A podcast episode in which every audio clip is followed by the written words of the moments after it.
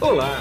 Você vai ouvir agora um episódio do podcast Vida Moderna para ficar atualizado com o que existe de mais moderno e deixa a vida mais interessante.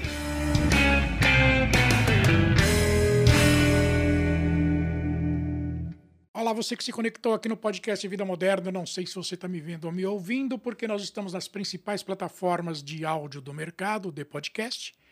E também estamos no YouTube. Já que você está no YouTube, aproveita para se inscrever no canal, deixar seu like e ativar o sininho. E quem está comigo aqui hoje é o Hermano Pinto, que ele é o diretor do portfólio de tecnologia e infraestrutura da Informa Markets e do Futurecom também, que faz parte do portfólio, inclusive. Tudo bem, irmão? Como é que você está? Tudo bem, Guido? É um prazer estar com vocês. Boa tarde ou bom dia a todos é. que estiverem nos vendo. Né? E é um grande prazer poder bater papo de novo com você pós esse período de pandemia. Pois é, a última vez que a gente se falou foi antes da pandemia, né? Foi, foi, foi. 2019. Exatamente. E por falar em FutureCon, que é princip... o principal evento de tecnologia da América Latina, né, irmão? Sim, sim. Vamos ver como é que tá esse ano aqui, que vai ser agora no comecinho de outubro e o Hermano vai contar tudo pra gente. O Hermano, como é que tá a FutureCon esse ano? Tá dentro das suas expectativas? Sim, a FutureCon acontece de 3 a 5 de outubro agora no São Paulo Expo. Estamos há duas semanas do, do evento, sim, né? Sim. E é, a gente está na grande expectativa porque efetivamente é a reta final é uma, nós trazemos grandes transformações dentro do FutureCon esse ano, né? É um, o, o, evento tradicional de mais de 23 anos, que as pessoas lembram ainda de forma até é, romântica, é. das épocas de Foz do Iguaçu, é, é. Florianópolis, né? Eu, eu frequento a FutureCon desde a primeira em Foz do Iguaçu, em 97, se eu não me engano, ou 98. 98. 98. Como o nome é. FutureCon é 98, é 98. Antes, antes disso ele chamava Seminte. Seminte, exatamente. Exatamente. Então... Que era, mas era um evento da Copel, da Telebrás. Né? Da Telebrás. Da Telebrás. Da Telebrás Na verdade, é. começou como, tele, como a primeira, o Seminte, que foi em 91, foi, te, foi Telepar e Copel. Isso, né? isso. É, e foi no centro de treinamento da Copel. É. Né? Aí em 93 foi o primeiro que eu participei como é. palestrante, né? É. Ele já se tornou aberto para, é, para digamos assim, o público. Sim. Né? É, fui palestrante lá e já foi com o nome Seminte já era Telebrás. Sim. Mas acontecendo sem treinamento de novo ainda da da. Não, já tinha ido para Foz do Iguaçu. Já, já fui para Foz do Iguaçu. Que era um Aí, calor, você lembra? Isso, exatamente. Lá no Rafaim. Rafaim Hotel, exatamente. É. Pô, cara, faz 30 anos isso. Faz 30 anos, é. A gente. É, eu estava trazendo naquela época uma tecnologia nova do é. mercado chamada SDH. SDH. é mesmo. Nossa, 30 anos já, irmão. Não dá. É. Pra... Você sabe que eu estava com o Claudinei outro dia, a gente foi jantar, porque a gente se formou junto, né? Hum. Ele faz aniversário dia 12 de junho, então eu fui jantar com ele, com a Sônia, a mulher dele, eu e minha mulher, por causa do dia dos namorados, que a gente faz isso mesmo, né? E a gente se deu conta que a gente se formou há 50 anos. 50 não, há 40 anos. É, olha eu... que loucura, né? É, nós fizemos nossa festa de formatura de 40 anos no ano passado também. Pois é, olha que loucura. Então, então para vocês verem que o Hermano ele vai falar aqui com conhecimento de causa de tudo que a gente vai conversar aqui. Então, mas vamos voltar aqui para a FutureCon. Como é que está esse ano? Está dentro da tua expectativa, né? Sim, está dentro da expectativa. A gente tem lá é, uma área de mais ou menos 25 mil metros quadrados, onde a gente vai ter é, muita tecnologia, muitas demonstrações, experiências, muito conteúdo, né? Sim, são, sim. Vão ser diversos palcos, acho que são oito ou nove palcos, né? Uhum. Onde a gente vai ter nove palcos, onde vai ter é, uma série de... São mais de 800 palestrantes que vão estar tá passando nesses três dias de evento. Nós vamos ter temas muito importantes para o mercado, tá. seja em termos de tecnologia, né? assim como temas regulatórios, político-regulatórios, é, de, de, de política industrial, é, questões, questões tributárias, de governança corporativa, de governança Sim. do Estado. Então, são vários temas que a gente aborda nos, nesse, nesse espaço de conteúdo que a gente leva e também nos espaços que a gente tem do, dentro do, do pavilhão, né? Claro. Porque lá a gente tem rodadas de negócio, a gente tem as demonstrações, a gente vai ter muita coisa relativa ao, claro, ao 5G, mas as suas aplicações derivadas, tanto para a indústria como para o agro, para as, as, as, várias verticais da economia. Entendi. Agora, a, uma coisa importante vai ser o 5G, né? Aí eu costumo falar o seguinte: você aí que vendeu seu telefone 4G para comprar um 5G e não notou diferença nenhuma, não está com defeito seu telefone, não. É que não tem mesmo. Para gente aqui, os mortais, os simples mortais, você não vai ver diferença de velocidade não na conexão. Agora, tem uma coisa muito importante que vai ser discutida, que é a monetização do 5G pro mercado corporativo, né, irmão? Exatamente. Troca em miúdos isso aí para mim. É, isso, isso, a gente faz, inclusive, o FutureCon, a Informa, ela faz parte há muitos anos já da delegação brasileira que vai para Barcelona. Tá? Sim. em Barcelona, talvez o tema central de todos os debates tenha sido a questão da monetização do 5G. Porque é, se criou uma expectativa muito, muito grande de que o 5G é. ia ser a grande revolução para todo é mundo fazer de tudo, né? E, e na verdade, é, é o que eu sempre brinco, né? as pessoas esquecem que existe uma coisa chamada legado. Sim. Né? Você não começa nada do zero. Então, uma coisa seria você começar uma rede 5G do zero, né? Sim. Outra coisa totalmente diferente é você realmente começar a ter uma rede 5G considerando o legado existente. É, e ninguém joga fora o que você tem de na sua casa. Nenhum, ou no, na sua fábrica, é, ou no seu, no seu escritório, ou aqui no seu estúdio. É. Tá? Inclusive lá na SET, inclusive, foi um debate muito interessante sobre os estúdios 4.0, né? Tá. Como é que você tem os impactos do 5G na parte da, na, da produção de entretenimento. E acho que são todos esses temas que a gente quer trazer para o FutureCom para mostrar e falar sobre como essa monetização do 5G pode acontecer de, de forma mais efetiva e, e realista, né? É, o que a gente tem enxergado, e um grande debate que a gente vai trazer dentro do FutureCon, é a questão do FWA, o Fixed Sim. Wireless Access, né? que tem sido, na verdade, a primeira grande aplicação onde o, 5G tem se demonstrado é, com uma capacidade de monetização forte, efetivamente, tá. e, e, e, isso vindo de países como Estados Unidos e Japão. Né? E o Fixed Wireless Access, basicamente, você leva uma capacidade, entre aspas, de fibra, para o usuário final, mas conectado em, em 5G. Né? Tá. Só que isso num formato onde o usuário não percebe, né, necessariamente, porque ele não é através da conexão, não acontece diretamente através do, do telefoninho 5G, não, né? Não, é. mas é através de um device, de um dispositivo que você coloca na sua casa e distribui aquela, aquela capacidade da sua casa. É um IoT, né? É, é, é um IoT, de um lado, para você fazer a parte de inteligência é. residencial, mas de outro lado, um grande roteador. Sim, sim. Né? Que você, utilizando a capacidade de conectividade, seja ela direta, como também você pode promover ali a conectividade em nuvem através de um edge computing, né? Sim. Onde você traz uma capacidade grande de acesso para dentro das casas, tá? É, e, das, e dos negócios, pequenos negócios, grandes negócios, que seja, tá? Então, esse, os formatos de monetização eles passam muito hoje para negócios, né? menos para o público em geral. E essa é talvez a grande mudança e transição que a gente vai ter que acompanhar é, dentro de tudo aquilo que a gente tem de normalidade da telefonia celular. Né? Não estamos mais falando de telefonia celular, Não. como a gente falou de, de GSM, de, depois de 3G, 4G. É, o 5G ele é muito mais que uma telefonia celular. Ele, é, ele é uma plataforma muito grande que promove três grandes elementos, que é a hiperconectividade, né, através do IoT, como você citou, que você tem uma conexão massiva de componentes que você pode trazer.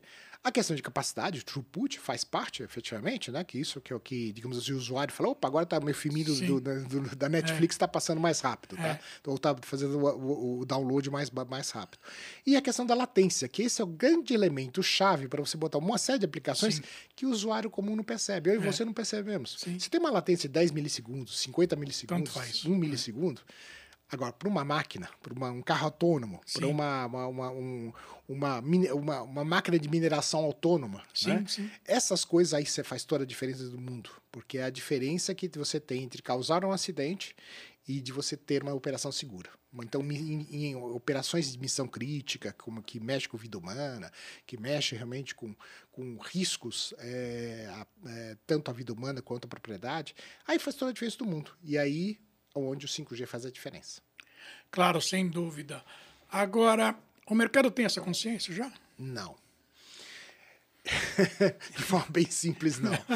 É, eu acho que a gente já está passando o processo agora de evangelização. É, né? exatamente. É, onde eu tive recentemente lá em Joinville, né, fazendo até uma apresentação sobre a parte de redes privativas para portos. Né? Tá. Né? Onde a gente mostra, efetivamente, o, o quanto de eficiência você pode trazer é, para o negócio em si. Né? Porque é muito mais, e esse é o grande, o grande tema, né? quando a gente olha o, as aplicações que você pode ter em 5G, é muito mais a eficiência que você tem, a previsibilidade das ações que você vai ter em termos de planejamento, as questões de retorno e conectividade de um lado a outro, de ponto a ponto da cadeia produtiva, por exemplo, Sim. onde te permite você ser muito mais assertivo com, com uma certa ação ou uma campanha que você tem que implementar. Então, são todos elementos que tem, você tem que pegar o, a cadeia de valor como um todo. Né? E não simplesmente um pedacinho dela. E eu acho que o grande, a grande revolução do 4.0, sempre falo isso, né? É, o pessoal fala, poxa, mas na indústria, na, na indústria já, já, temos robô, já temos automação, já temos tudo. Claro, a revolução 3.0, que foi da década de 60, Sim. 70, 80, onde você trouxe a computação para dentro da, da, da, indústria, onde você trouxe automação forte, você tem os sistemas de escada, você tem uma série de sistemas ali dentro de automação, né?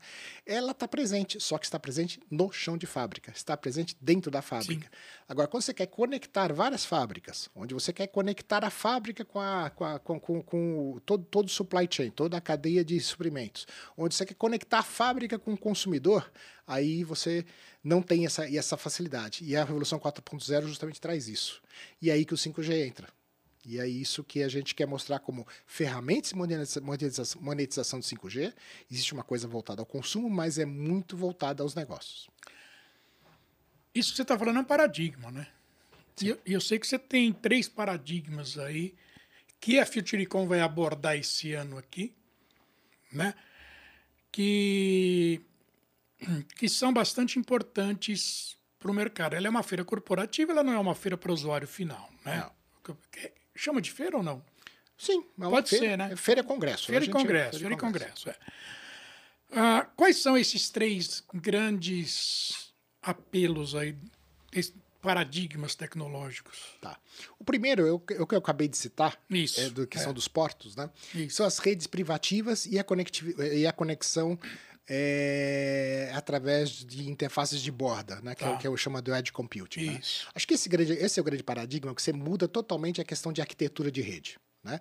Você reconfigura suas redes voltadas para o negócio de cada um e, aí que é o grande customizado para cada um. Né? Então, cada um consegue fazer a rede. Então, um porto, ele tem as suas demandas, sei lá, de carga e descarga de navio. Aí ele eventualmente tem uma variação de calado, né? Porque vai precisar fazer uma operação de draga, dragagem. Então, todas essas conexões, da, da, digamos que ele tem dentro de um porto, e o porto de Santos é diferente do porto de Ioaçu, que é diferente do porto de Pecém. Sim todas essas questões são levadas em consideração de uma forma com inteligência, inteligência artificial, que claro, a gente sim. comumente chama, né? É. É, com um, um, volume gigantesco de dados coletados por IoT, dispositivos IoTs, transformados em inteligência através de um analytics, levados para a nuvem através do edge computing e transformados em rede através das redes privativas. Então, esse é o primeiro grande paradigma onde a gente consegue fazer uma conexão de vários elementos, sejam eles é, físicos, assim como virtuais, né? É, dentro de uma, de, de, uma grande rede. Né? E isso também tem um impacto muito forte em, ter, em, em, em questões de segurança. Tá. Né? porque você consegue fazer uma previsibilidade de uma série de elementos, né? E com isso você tem essa, essa, essa possibilidade de olhar a segurança. Então hoje a gente vê grandes canteiros de obra, que a gente fala também em portos, mas a gente canteiros de obra, Sim. mineradoras, onde as pessoas, por exemplo, usa, usariam jalecos, né? Com dispositivos IoT e você conseguiria fazer a identificação. Pô, a pessoa está no lugar certo? Ela está usando os, ah, EPIs corretos? Entendi. Né? Ah. Então são elementos que você consegue trazer, né? E que me levam para o segundo grande paradigma. Ah. Né? O segundo grande paradigma é a questão do físico virtual. Essa interação Sim. do físico e do virtual, das tecnologias de espaço virtual que eu consigo trazer, que é justamente essa questão da inteligência artificial, dos modelos de gêmeos digitais, Sim. dos modelos de é, Building Information Model, que você pode fazer os projetos. Então, você tem casos, por exemplo, a BMW hoje em dia. Nós falamos, eu sei que Sim. você gosta de carros, né? É. É, a BMW, hoje em dia, as fábricas, nenhuma fábrica da BMW hoje é planejada sem passar primeiro por um BIM. Sim. Né? Aeronáutica, né? Aeronáutica também. É. Né? Todas as grandes indústrias construtivas, elas usam o BIM. E o BIM, ele tem um efeito, né, que é através do GM digital, que você consegue é, fazer também não só o trânsito das, das matérias-primas, o trânsito dos produtos semi-acabados e acabados, mas também o comportamento do ser humano lá dentro. Sim. Né? Então você consegue garantir maior segurança para os operários, você consegue garantir é, questões de ergonomia, né? de como é que, que, como é que as, as mercadorias devem ser dispostas para proteger também a saúde dos funcionários. Então você tem uma série de elementos que você traz dentro desse, dessa, dessa interação físico-virtual e o FutureCon, é, a gente tem como tema central desse ano justamente conectando as interações, né? É, porque isto que é o grande elemento, que a gente faz do espaço físico, do espaço virtual, alguma coisa que ele converge, né? Através das tecnologias. É, e eu acho que esse é o grande segundo grande ponto. E o terceiro grande ponto, o terceiro paradigma que a gente trata é a questão da sustentabilidade da energia. Né? Tá. Hoje, eu sempre brinco, né, que eh, quando a gente tem é, o, quando a gente quando a gente começou na carreira a gente ainda era do mundo analógico tá mas a gente passou para o mundo dos, dos bytes dos kilobytes megabytes hoje estamos lá nos petabytes indo para os zettabytes exabytes assim por diante é. né? e quanto mais byte a gente fala a gente estava na, na, verdade falando de elétrons é, elétrons consumindo e atuando com energia. Sim. Então, então, quando a gente fala de ter uma rede de petabytes ou evoluindo para uma, uma capacidade de armazenagem acima de exabyte, né, nós estamos falando de cada vez maior consumo de energia. Sim, sem né? dúvida. Então, cada vez mais as tecnologias que a gente tem usado, elas têm sido sendo focadas em ter ser energy savings, ser realmente eh, capaz de economizar energia e de até usar próprias, uh, as próprias uh, componentes que você tem lá dentro, né? Isso, isso a gente viu é, de, numa exposição lá em Barcelona, né? Usando tecidos de geração de energia, Sim. né? Que é onde você tem dentro do seu próprio circuito elétrico geração de energia para que ele, aquilo possa te ajudar a fazer um menor consumo. Então, cada vez mais, essas questões de sustentabilidade energética, descarbonização, net zero, são temas fundamentais para a nossa indústria de, de telecomunicações. Né? E isso são coisas que a gente está trazendo também dentro do FutureCom. Entendi. Agora, uh, vocês soltaram uma pesquisa, né? Que vai ser apresentada em detalhes na FutureCon, né? Mas tem alguns dados aqui que eu achei bastante interessante, que é o seguinte. Ah, que o Brasil é um dos três países no mundo que mais consome fibra ótica para instalação de rede de alta velocidade. Né? O primeiro parece que é a China, Índia e Brasil. Né? Isso. Ah, como é que está esse mercado aqui? É tudo isso mesmo, porque a gente não vê muito isso, né? tudo bem, estão botando fibra ótica agora as operadoras na casa da gente. Agora o mercado corporativo está consumindo muita. Sim, é, veja só, é, é, claro que o, o mercado é, grande que a gente tem visto é um mercado, é. digamos, a gente tem uma, uma, uma grande demanda por é, acesso em banda larga. Sim, né? sim. É, nas residências, tá? Mas sem dúvida, né? Quando a gente fala do edge computing, né? O Edge Compute só funciona se você tiver uma interligação de, de, de baixíssima latência para a nuvem. Sim, né? sem dúvida. E aí nós estamos é. falando de fibra ótica. Fibra ótica, né? não tem jeito. É. Então é, é, aquela velha história. O, é, eu, eu sou ainda de um tempo, né? Até alguém que estiver ouvindo aqui vai rir dessa, dessa porque a gente tinha o mundo dos radiófilos e dos fibróticos. né? E eu venho do mundo do rádio, é. né? Trabalhei, trouxe o rádio digital para o Brasil, por exemplo, né? E a gente tinha essa disputa entre rádio e fibra. Só Isso. que hoje, o rádio, que é a, rádio base, que é a, o celular, né? ele não é, não é possível de funcionar sem ter a fibra não, no não seu dá. lado. É. Então, toda a rádio base, quando a gente olha para a rádio base, ela é fibrada. Né?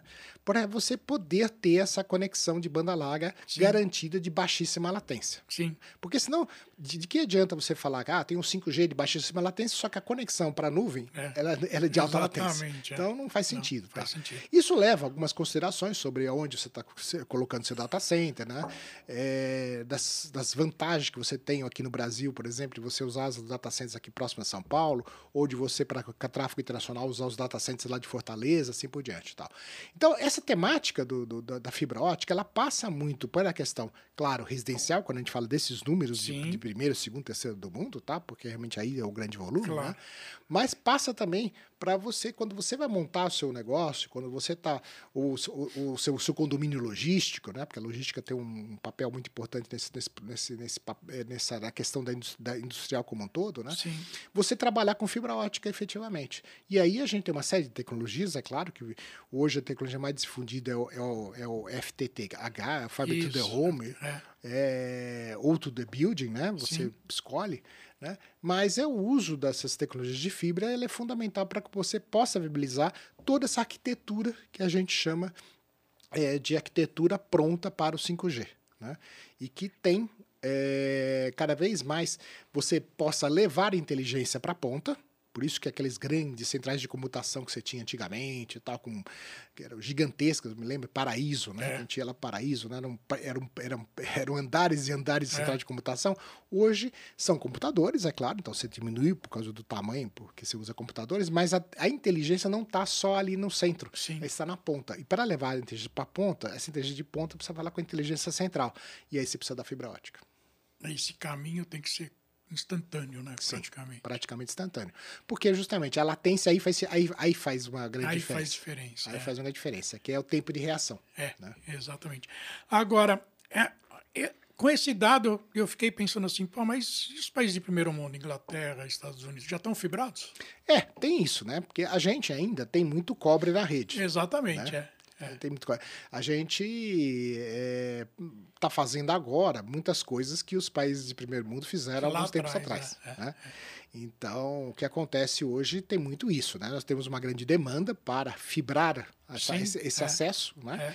É. É, sair dos antigos DSLs, dos antigos DOCSs da vida sim, e tal, sim, né? sim. DOCSs mais para residencial, o DSL mais para o corporativo, né? E efetivamente, isso tem a- a- atraído uma série de SPs dentro, da, dentro da, da nossa cadeia, dessa arquitetura, dessa, dessa, desse grande mercado, né? Que é uma grande mudança que a gente vê também no mercado, né? Porque cada vez mais o provedor de internet está mais junto à ponta, né? Sim. Está, digamos assim, está mais junto ao, ao, ao consumidor. Para o consumidor, né? E eles provo- pro- promoveram uma grande revolução no Brasil. É uma revolução que a gente vê aqui na, em termos de América Latina, que ela, ela, ela, ela é muito presente no Brasil, men, men- é menor em outros países da, da, da, da América Latina, que ainda. Eu, eu, eu, quando vejo que ainda tem internet de escada na América Central, a gente meio se assusta. Pois é, pois é. é. Mas é, ainda tem, você tem o fiozinho de corre, o fiozinho de para ali, conectando o computador ainda, na, na- ainda lá na América Central. Então, é, todos esses movimentos, eles passam por uma grande, uma- um grande investimento de rede. Né? Sim.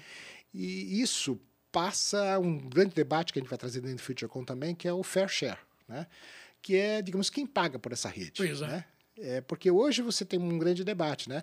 A operadora faz, ou as operadoras fazem um grande investimento para você ter sua rede próxima a você e de, de boa qualidade, e você, como consumidor, vai consumir é, vários tipos de conteúdo, inclusive conteúdos de quem não está pagando essa rede. Exatamente. Né? É, Só que aí fica aquela discussão, assim, será que você está usando toda aquela rede por causa dos conteúdos ou porque a rede é boa? Exatamente. é. Então, é, é, é um número que, esse é um debate grande que a gente também está trazendo dentro do FutureCon, que está sendo debatido no mercado, né? E que a gente tem que realmente ter em mente, mas porque a gente tem cada vez redes de maior capacidade, melhor qualidade, a fibra ótica está aí para isso, Sim. né? Com cada vez maiores capacidades, a gente tem que organizar um pouco a nossa, nossa estrutura física, né? Sim. Se você olha os postes aí aqui nos bairros, né? Você vai ver que a gente tem ainda muito para andar nesse, nesse, nesse lado. É, será tema também dentro do FutureCon. É, mas que ele, a fibra ótica ela é fundamental para esse mundo que a gente vive hoje. Sem dúvida. ela, não seria possível. Assim como também as tecnologias de 5G, as tecnologias de acesso, que a gente chama de acesso sem fio, né, elas também são fundamentais para que a gente possa estar conectado a qualquer tempo, a qualquer lugar Claro. e assim por diante. Mas sempre considerando que em algum ponto da nossa conexão tem uma fibra ótica nos conectando. Pois é. E, e, os, e os mercados são, são todos, né? Porque a gente não falou aqui, mas o mercado financeiro demanda muito também. Mercado de saúde, mercado hospitalar, mercados que precisam de respostas imediatas, e são muitos, né? Sim. Quer dizer, a, e a FutureCon ela vem para justamente para informar mesmo os profissionais né, desses mercados, né, que estão meio perdidos, né, para falar a verdade. É, exatamente. Né? Acho que esse é o grande ponto, né? Ontem eu estava lá no, no nosso evento de saúde, o Health Innovation Show, Ah. que é um evento que a gente, o FutureCon apoia e, e, e, a- e o RIS também, nosso, o RIS, que é o Health Innovation Show, é, está com a gente também em várias ações que a gente faz por segmento de saúde, né? Sei. E o grande elemento que a gente discutiu ontem no RIS foi a, a parte de inteligência artificial. Pois é. Né? Era o grande, eu percebia que era grande, que trazia atenção e tal, e como é que você faz as interações de telemedicina, como é que você faz as interações de avaliação dos, dos dados, seja para gestão hospitalar ou, ou, ou para ou pra, realmente para a jornada do paciente. Você tem vários elementos ali. E tudo isso é possível através das tecnologias que a gente tem hoje de conectividade, de processamento, de armazenamento. E tudo isso é trazido dentro do FutureCon de uma forma também muito própria para você fazer uma educação desses profissionais que estão na ponta, É, né? é. Como você citou, né? A área financeira talvez seja a área que há mais tempo já está Já interagindo está- com é, isso. né? Exatamente. É. porque mexe no bolso diretamente. né? Exatamente, O cara né? perdeu um lote de ações, por exemplo, por latência, quer dizer, não Exatamente. existe mais. Não existe mais isso. Você, tá- você quer fazer uma, uma, uma mudança na bolsa lá, É. que- alguém falou alguma coisa na China, você tem que É, atuar no mercado é, de, é. do Wall Street, você tem que estar quase que imediato ali. É. Né? Então, o, o mercado financeiro é um mercado que já vem atuando de forma integrada, conectada há muitos anos e tudo, mas você ainda vê realmente, por exemplo, quando você vai fazer contrato de câmbio. Sim. Né, para a área de logística, como isso não é uma coisa tão óbvia. Sim. né? Então a gente tem eh, no FutureCon a gente vai ter uma série de que de, de- nós temos eh, palcos dedicados para o mundo agro, para o mundo da indústria, onde vai falar, vamos falar de manufatura aditiva, vamos falar do, do agro conectado, a presidente do Conecta Agro, agro vai estar com a gente lá também na abertura. Eh, nós vamos ter palestras dedicadas para cada um dos segmentos, vamos ter uma palestra de logística, palestra voltada ao mundo da saúde. Nós temos esses vários elementos, além do que nós fazemos também reuniões onde nós debatemos, né? A gente chama de FutureCon Meetups, né? Onde a gente debate temas específicos segmentados por vertical. Né? Tá. Então, e, desse, e isso é uma coisa interessante, porque o próprio Conectar Agro nasceu de um desses debates lá atrás, em 2018, né? quando se viu que, poxa, velho, a conectividade no campo, como é que a gente viabiliza? Pois é. Né? É, então, nós temos vários temas que a gente traz para esses debates. Né? Nós temos um da indústria automotiva, muito interessante também, é, e que eles, o, o objetivo é trazer aquele que é o usuário final de negócio, né? seja de que segmento for, do varejo, da indústria, do, do, do, do, agro, mas para debater com aquele pessoal que é o do pessoal que vai ter que achar a solução. Sim, sim. Até para, como disse para mim, quando a gente teve no FutureCon lá na AgriShow esse ano, né? A gente teve um stand AgriShow lá É. na, na, na, na AgriShow, com o FutureCon, é. né? Onde os produtores rurais iam nos procurar para pedir explicações de como é que funcionava essa tal da nuvem, como é Olha que funcionava essa tal da fibra ótica. Olha que coisa. É, e com os elementos, assim, teve, teve um que eu fiquei assim muito impressionado, porque é, mexe em logística, mexe É. em conectividade, mexe uma série de coisas que ele me perguntava. Ele, ele faz, o negócio dele é vender, é, é, como é que chama? É, embriões congelados de cabra. Tá. E ele conhecia um projeto de embrião congelado de vaca, Ah. né? De vaca, é, de, de boi, né? Sim, de É, boi, é. é, e aí ele fez a pergunta sobre se tinha alguma diferença. Eu falei, olha, aí você vai ter que, ter É. que chamar os universitários e tal. Agora, o, o projeto em si, de, em si de, de, de, de- trânsito de embriões congelados, mesmo, né? né? É o mesmo, né? Se tem alguma dificuldade É. ali, que você tem uma temperatura diferente É, e tal, aí já não sei. é. né? Mas, e funciona assim, assim, assado. Então, é um projeto logístico que a gente faz de conectividade, que você tem que fazer uma interação com a Anvisa para você trocar Sim. dados e tal. É, e para fazer a garantia da qualidade, você usa blockchain também para fazer os contratos, para você garantir a Sim. fidelidade dos contratos, né? Quando você sim. contrata esse tipo de coisa. A gente tem isso para soja, para o milho, tem uma série de projetos que a gente já fez isso com, com blockchain. E isso tudo a gente traz para o FutureCon para traduzir isso de uma É, forma precisa, mais é. clara para quem é o usuário final. E não para a gente que não é Não. do setor. Não, que é, não, eu sempre você- brinco. Outro dia eu estava falando com uma pessoa, um colega aí da colega da TIM, e eu tava brincando com ele, né, que assim, a gente tem, a gente reclama às vezes que, pô, esses esses esses esses eh, pessoal economista gosta de usar economês, É. os advogados Putz, gostam de usar advoguês, e a gente usa engenheirês. É é. E a gente precisa mudar isso, né? Precisa falar a língua do usuário final. Exatamente. Na verdade, é uma bolha, né? É uma bolha. É uma bolha, a gente vive uma bolha. É, né? porque se você chegar para o cara lá da, da ponta e falar, ah, vou te trazer um throughput de tanto, É, com a capacidade pelo não sei o quê, com uma, uma, uma- latência de, de X milissegundos, o cara vai ficar olhando para tua cara. Assim, Do mesmo jeito que ele tem linguajar dele lá pro agro. Ele Vai Exatamente, falar né? coisa que a gente não vai entender, bolhufas. né? exatamente. Ele quer saber quantas soja, quantas sacas que ele vai trazer adicionais por talhão. É Exatamente. isso que ele quer saber. Agora, pra gente finalizar, ah, o que que você está esperando de público para esse ano aqui? E crescimento de quanto em relação ao último ano? Quer dizer, o último ano ainda é meio fora de padrão, né? Porque é muito pós-pandemia, o pessoal estava meio ressabiado ainda, É. né? Eu, é, é, a gente é, diria o seguinte, que a gente tem visto historicamente, que, ou historicamente, é, este ano, né? É. A gente tem feito uma comparação muito grande já como 2019 e não mais com Isso. 2022. Isso, é. É, não, é sim, é. Né? É. Então, o que a gente tem visto é um aumento em relação a 2019. Que bom. Todos os Ah, nossos eventos, começando lá com a Intermodal, lá no comecinho do ano, né? Chegando agora o último que a gente rodou, que é o Brasil Wind Power, né? É, todos eles trouxeram um aumento aí em relação a 2019 entre 10% e 15%, que é Sim. muito, se você comparar, Nossa, é quando você compara para 2022. É bastante, é. né? Então, esse ano a gente não tem um número estabelecido ainda para o Futecom, mas tem uma expectativa entre 25 mil e 30 mil pessoas, Tá. né? que é um número Bom, bom, né? É, a gente quer, é, certamente a gente tem, é, a gente cada vez mais a gente não está olhando mais a quantidade, sim, mas a qualificação. sim, a qualidade do público. é.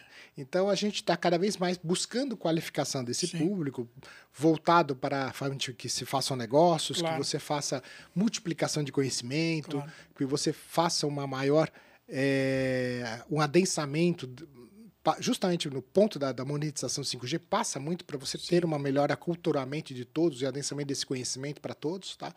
Mas a gente espera, 25 mil, 30 mil pessoas é o que a gente tem uma expectativa grande e que os números estão indicando que vamos chegar por aí sim.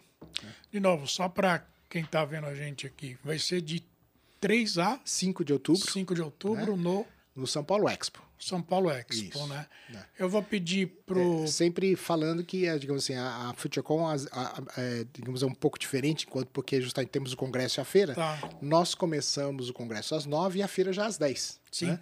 Então não é começa à tarde, não. Então É. a feira já começa às 10 da manhã, está aberta. Tá? Tá bom. E eu só queria pegar um- mais uma coisa antes de terminar. A FutureCon ela não está restrita ao Brasil, não. Ela está meio América Latina já ou não? Sim, sim. Tá, né? Já sim. faz um tempo, né? Faz um tempo. Na verdade, o FutureCon, ele é... Ele é o principal evento É o principal da evento da América Latina. Latina. né? Nós temos aí uma série de parcerias dentro da América Latina, né? Que vem para a FutureCon. Né? É, fizemos agora pouquíssimo, acho que foi a coisa de 15 dias, Hum. se não uma semana, um papo como esse com o José Luiz Otero, que é o presidente da 5G Américas para a América Tá. Latina, né?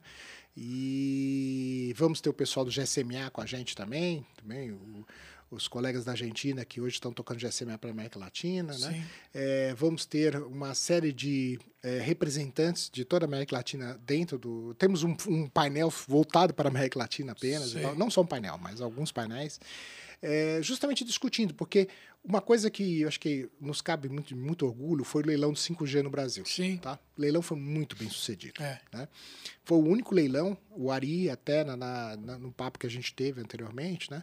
É, ele comentou que foi o único leilão do mundo onde operadoras novas, e não Entraram, aquelas é. incumbentes, compraram espaço de frequência para o 5G. Foi o único leilão do mundo. Que né? coisa, hein? Então foi um leilão muito bem sucedido. Então os colegas da Anatel são sempre questionados e perguntados para explicarem como é que foi, as questões das obrigações não arrecadatórias, a questão da alocação de frequências, da extensão de, da limpeza de espectro, Sim. que hoje o, o, o, Ga- o GAISP faz isso com, com- junto com a AEF. Então são vários elementos que a gente traz dentro do, digamos, do escopo do 5G é, Brasil, é, que sim, são de muito interesse para todo, todo mundo, mas especialmente da América Latina. Sim. Porque, claro, são, digamos, os leilões, de novo, os leilões de frequência sempre eh, foram pensados na grande massa do público. Sem dúvida. E hoje não, é para alavancar a economia. É. Então você tem que repensar esses leilões.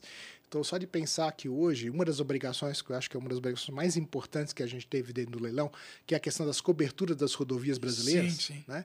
É, isso é um elemento fundamental e que o pessoal fala, ah, vai ser simples, né? O pessoal bota antena, mas não é tão simples. Não. Você precisa ter uma frequência adequada, que nós estamos falando aí dos 700 mega, uma, uma frequência mais baixa, né? Para que você tenha maior alcance. Você tem que ter um projeto adequado, porque a cobertura é em linha, Em linha. e não é, É. circular, né?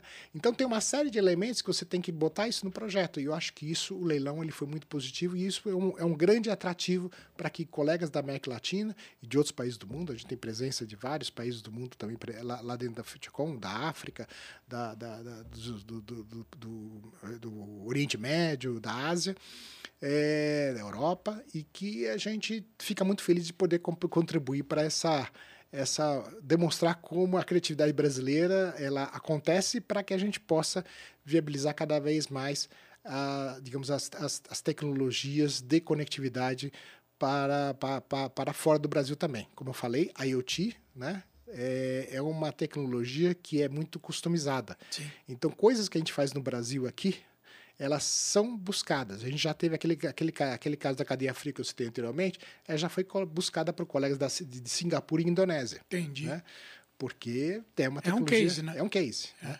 Então, são coisas que a gente tem muita, mu- muita, muita alegria de fazer e que a gente também está trabalhando muito forte agora. Nós temos uma janela de oportunidade interessante para a nova industrialização das telecomunicações brasileiras. Sim. Então, nós temos oportunidades, a IoT é uma delas, o FWA, como eu citei também, o Open Run, que é nós não tocamos aqui, também é outra grande oportunidade, e que a gente tem que pensar, né? A gente agora teve, agora há pouquinho, a gente teve uma reunião na Fiesp sobre a questão dos semicondutores, não produzir semicondutor do, como foundry, É. mas você ter o semicondutor é, projetado aqui no Brasil e usando as foundries que estão aí, Claro, aí fora do rodando, mundo, né? Mas fazendo coisas para customizadas para o Brasil. Sem né? dúvida. Então, são, Tem muita importantes. coisa, né, irmão? Tem, tem muita coisa. Tá bom, eu quero agradecer bastante tua presença aqui comigo. A tua agenda eu sei que é bastante concorrida. Você separou esses minutos para mim. Muito obrigado, viu? Obrigado, Guido. Obrigado a todos aqui que nos ouviram, né? Fico sempre à disposição e espero todos lá de 3 a 5 de outubro, lá conosco, lá no São Paulo Expo. É, tenho certeza que, para quem é do setor, é um parque de diversões. Exatamente. É. E para quem não é do setor, vai ficar extremamente animado com o que vai ver, realmente vai querer é, talvez conhecer um pouquinho mais desse setor, que é realmente uma, uma grande, como diz um colega meu, uma grande cachaça, né? E, e é uma, e a gente fica muito animado sempre de trabalhar com tecnologia, com conectividade e principalmente com interações conectadas, que é o nosso tema aqui do FutureCon desse ano. Tá legal. Muito obrigado, irmão. Obrigado. E você que está conectado aqui no podcast Vida Moderna, muito obrigado por sua audiência. Eu gosto de terminar sempre dizendo o seguinte: além de excelente conteúdo, nós entregamos conhecimento. E eu te vejo num próximo podcast. Tchau. Olá! Você vai ouvir agora um episódio do podcast Vida Moderna para ficar atualizado com o que existe de mais moderno e deixa a vida mais interessante.